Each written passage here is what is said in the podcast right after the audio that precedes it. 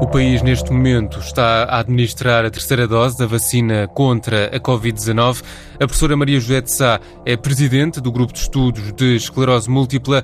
Pergunto-lhe se há alguma condicionante para os doentes com esclerose múltipla entre levar a vacina e estar em tratamento. Uh, a nossa posição é que todos têm que fazer, fazer, essa dose adicional. Em princípio, todos eles estão com imunossuprimidos ou com imunomoduladores, deverão fazer a dose de medicação, exceto os medicamentos mais antigos, em que não há essa, em que não se põe esse problema mas na maioria dos casos é uma doença autoimune crónica, portanto os doentes se, se tiverem infecções podem contribuir para o seu agravamento, para os surtos e o nosso, uh, o que nós fizemos foi adaptar a norma da Direção-Geral de Saúde, incluindo alguns medicamentos que não estavam lá citados porque, por, por digamos, por, por comparação terão o mesmo papel e a mesma necessidade.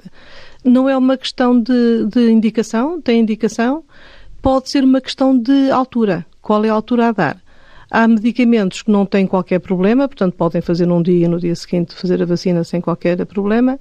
Há outros medicamentos em que é necessário esperar um pouco entre uh, as administrações, por exemplo, que são medicamentos que se dão anti-CD20, que se dão na, no hospital de dia de frequência semestral, pode ser necessário esperar algum tempo entre a primeira dose e a segunda, entre a primeira dose, uh, entre, entre esses, esses tratamentos para que haja para favorecer, digamos, a resposta imunitária, porque nós queremos que a vacina seja eficaz. Portanto, queremos ter a garantia que os doentes a tomam numa altura em que podem, então, montar uma resposta imunitária, eh, tanto quanto possível, eficaz.